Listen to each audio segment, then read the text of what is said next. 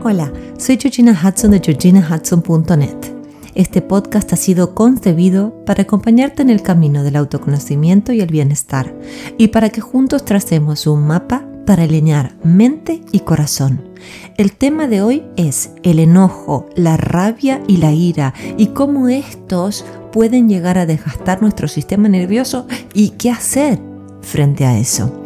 Para más información sobre lo que hago y sobre mí, te invito a visitar mi página web en www.georginahudson.net o mi cuenta de Instagram arroba georginahudson.coach.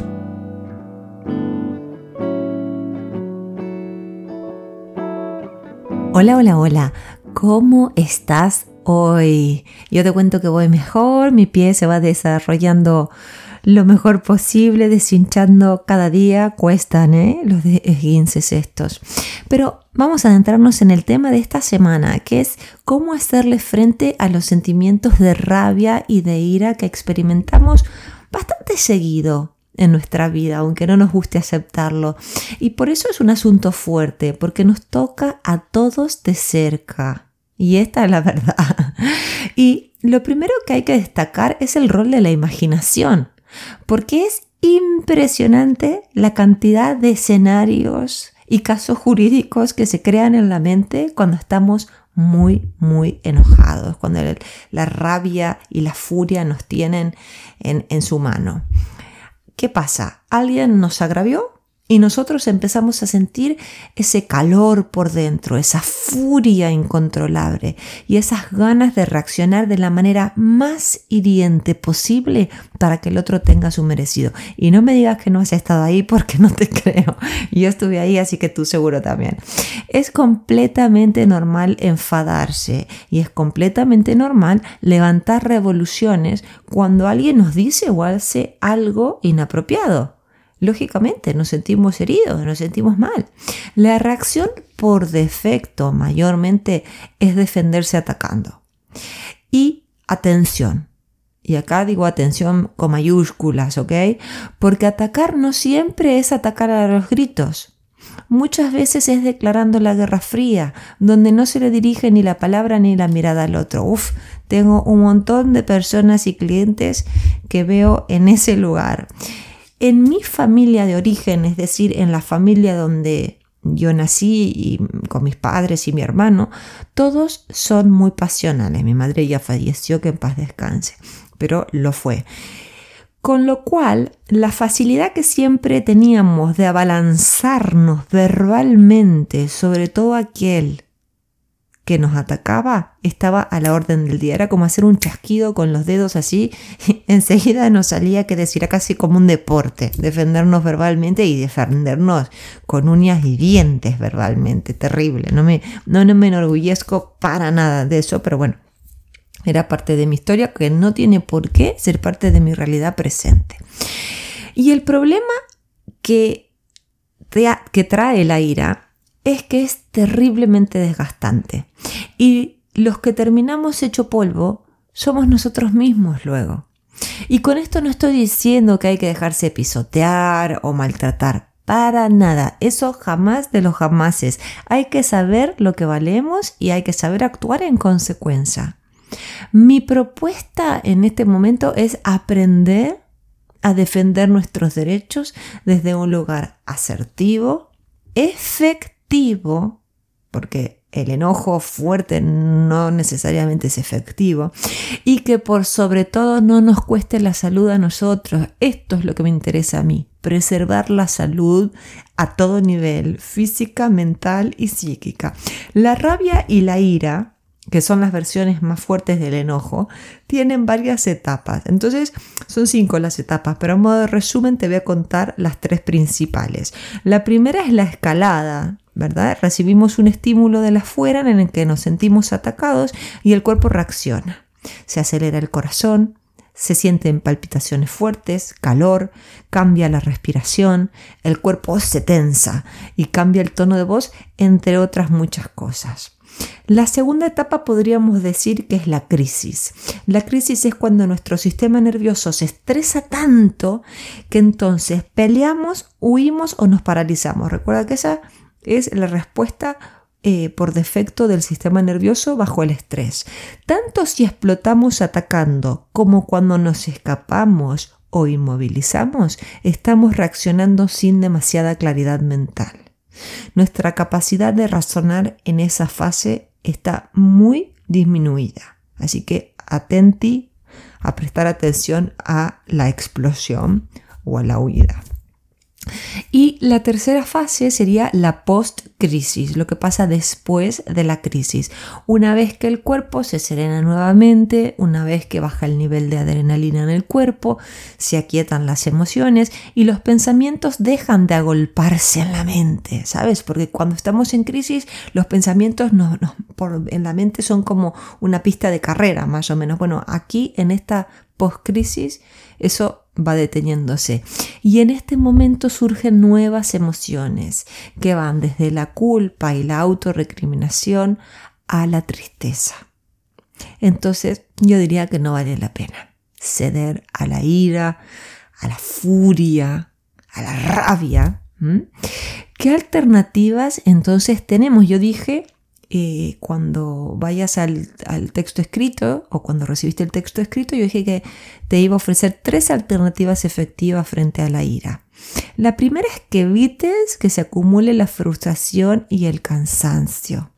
Sin darnos cuenta, a veces tragamos lo que sentimos porque nos da miedo ser escandalosos, tememos ser desagradecidos o incluso no agradar a los demás.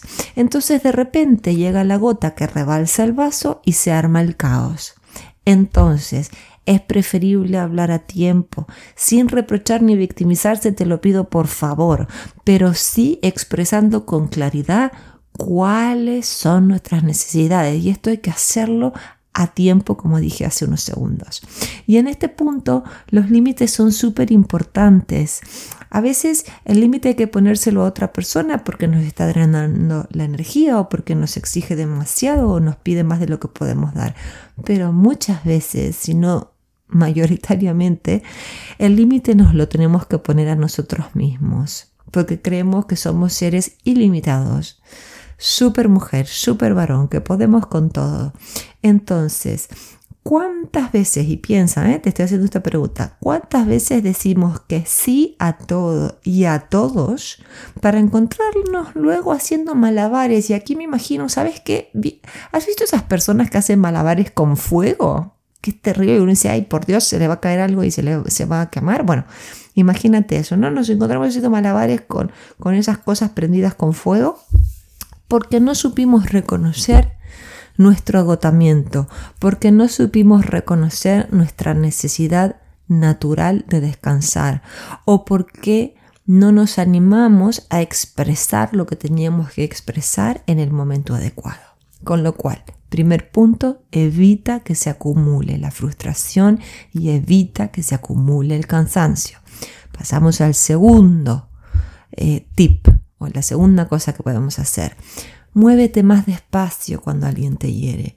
Obsérvate. Tómate un tiempo para ti. ¿Sabes cuando en la cancha de fútbol la gente sale? Eh, el, coach, el entrenador dice, bueno, eh, afuera el número tanto y entra el número X. ¿Mm?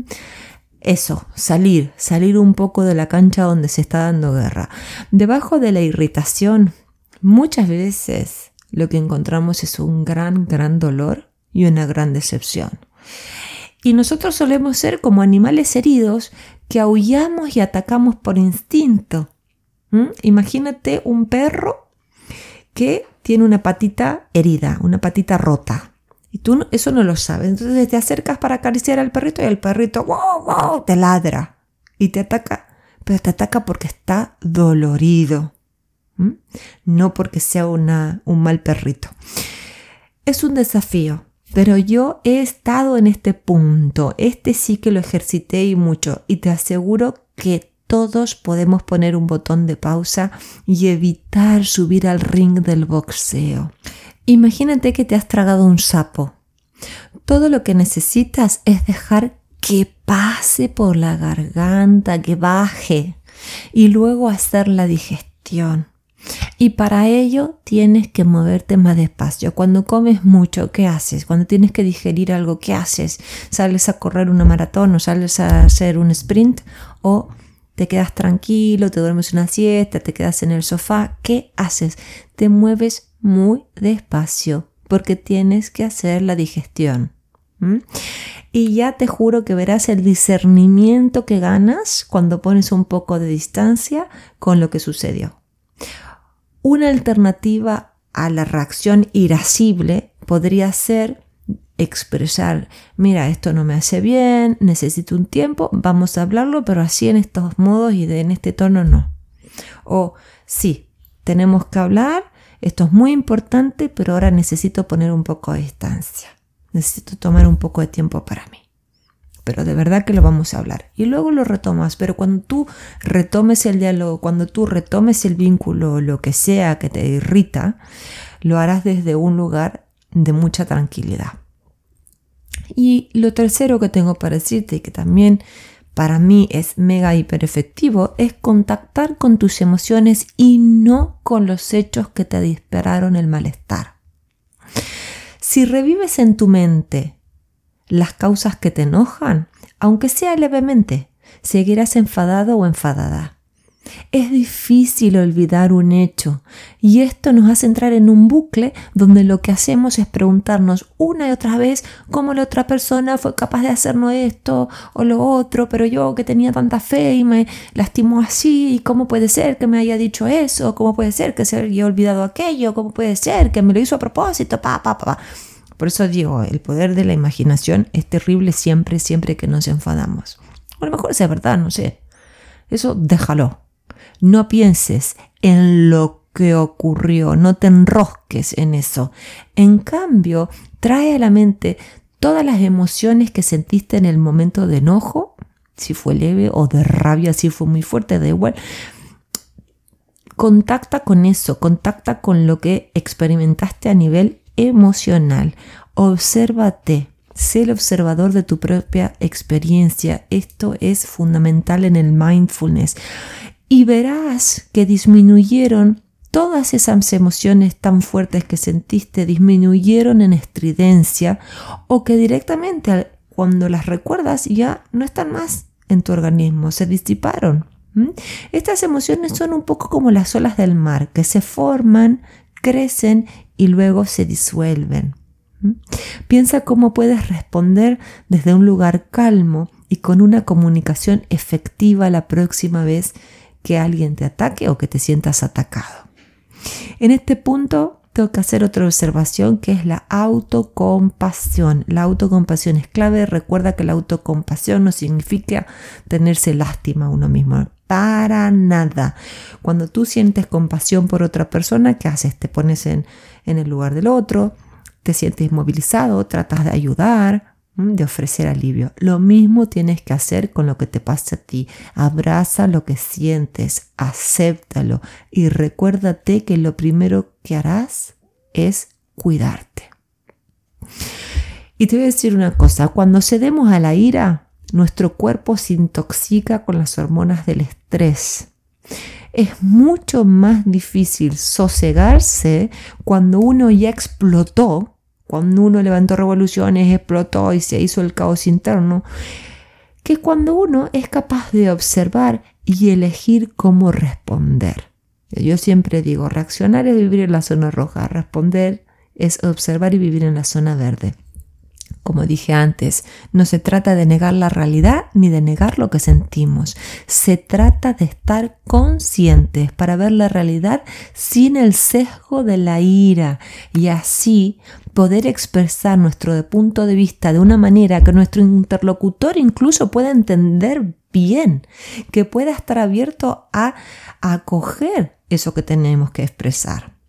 También Puede pasarte que descubras que la relación que te irrita es disfuncional o tóxica y simplemente descubras que ya es hora de alejarte de esa persona y está perfecto, pero eso, esa lucidez la vas a encontrar en los momentos de calma y no en los momentos de furia. Lo más importante es que te respetes y te honres, siempre desde un lugar digno y empoderado. algo que voy a decir, la ira te quita. y antes de redondear este post, eh, que seguro muchos van a decir, uy, lo escribió basándose en lo que le conté. Bueno, eh, te cuento que mi amiga y sanadora Laura Dalmau y yo vamos a ofrecer el primer retiro de este año. Estamos súper contentas después de tantos años sin poder encontrarnos en vivo y en directo. Este año lo vamos a hacer. Le hemos puesto un Reset Day. Eh, lo vamos a hacer en Viladrau, es la hermosa localidad de aire puro y bosques de Girona. Encontrarás el link en mi página web. Eh, tienes toda la información, te, digo ya que es un retiro que está hermosamente diseñado desde el alma de, de Laura y mío. Eh, por esta vez lo vamos a ofrecer en inglés para toda la comunidad angloparlante de, eh, de España, que es que se quiera acercar ese día aquí a Viladrau. Y pronto también lo vamos a hacer en castellano. Así que te aviso que sería una muy buena idea que me escribas eh, por mi página de contacto, a mi correo electrónico, y entonces me digas, me quiero ya ir anotando para el retiro en castellano, porque son solo 12 lugares. No tenemos más que 12 lugares porque, primero, porque queremos que sea algo muy personalizado. Y segundo, porque las actividades que vamos a hacer requieren de que seamos un grupo pequeñito y, y, por eso tiene un impacto muy grande, va a tener un impacto muy bonito en las emociones. Así que escríbeme, pregunta todo lo que tengas que preguntar. Bueno, espero que te haya gustado mucho esta publicación sobre la ira, el enojo y qué hacer frente a ello. Si conoces a alguien que le pueda hacer bien, reenvíaselo, invítalo a suscribirse.